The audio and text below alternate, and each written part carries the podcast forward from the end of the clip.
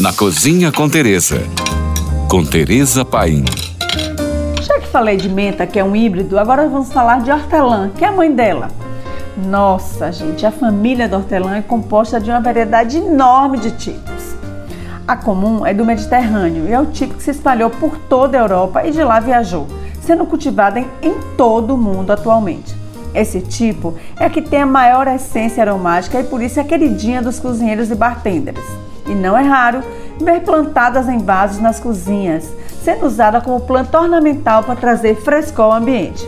Por ser também a que menos tem concentração de óleo essencial, o mentol, ela é muito versátil no uso culinário. Mas não é aroma suave e frescor só não.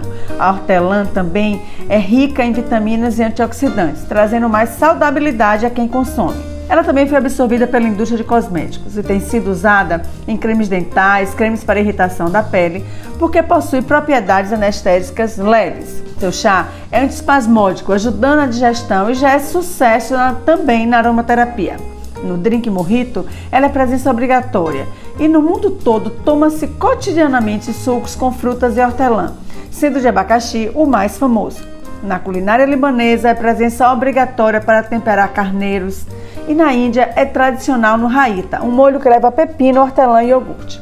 Experimenta colocar na finalização de um risoto de legumes ou nos purês e vai ter uma refrescante surpresa.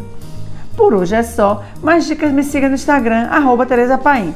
Ou se você tem alguma pergunta, mande para nós. Fique agora com nossa deliciosa programação GFM. Oferecimento Liquida Le Biscuit. Ofertas com 70% de desconto para deixar sua cozinha completa.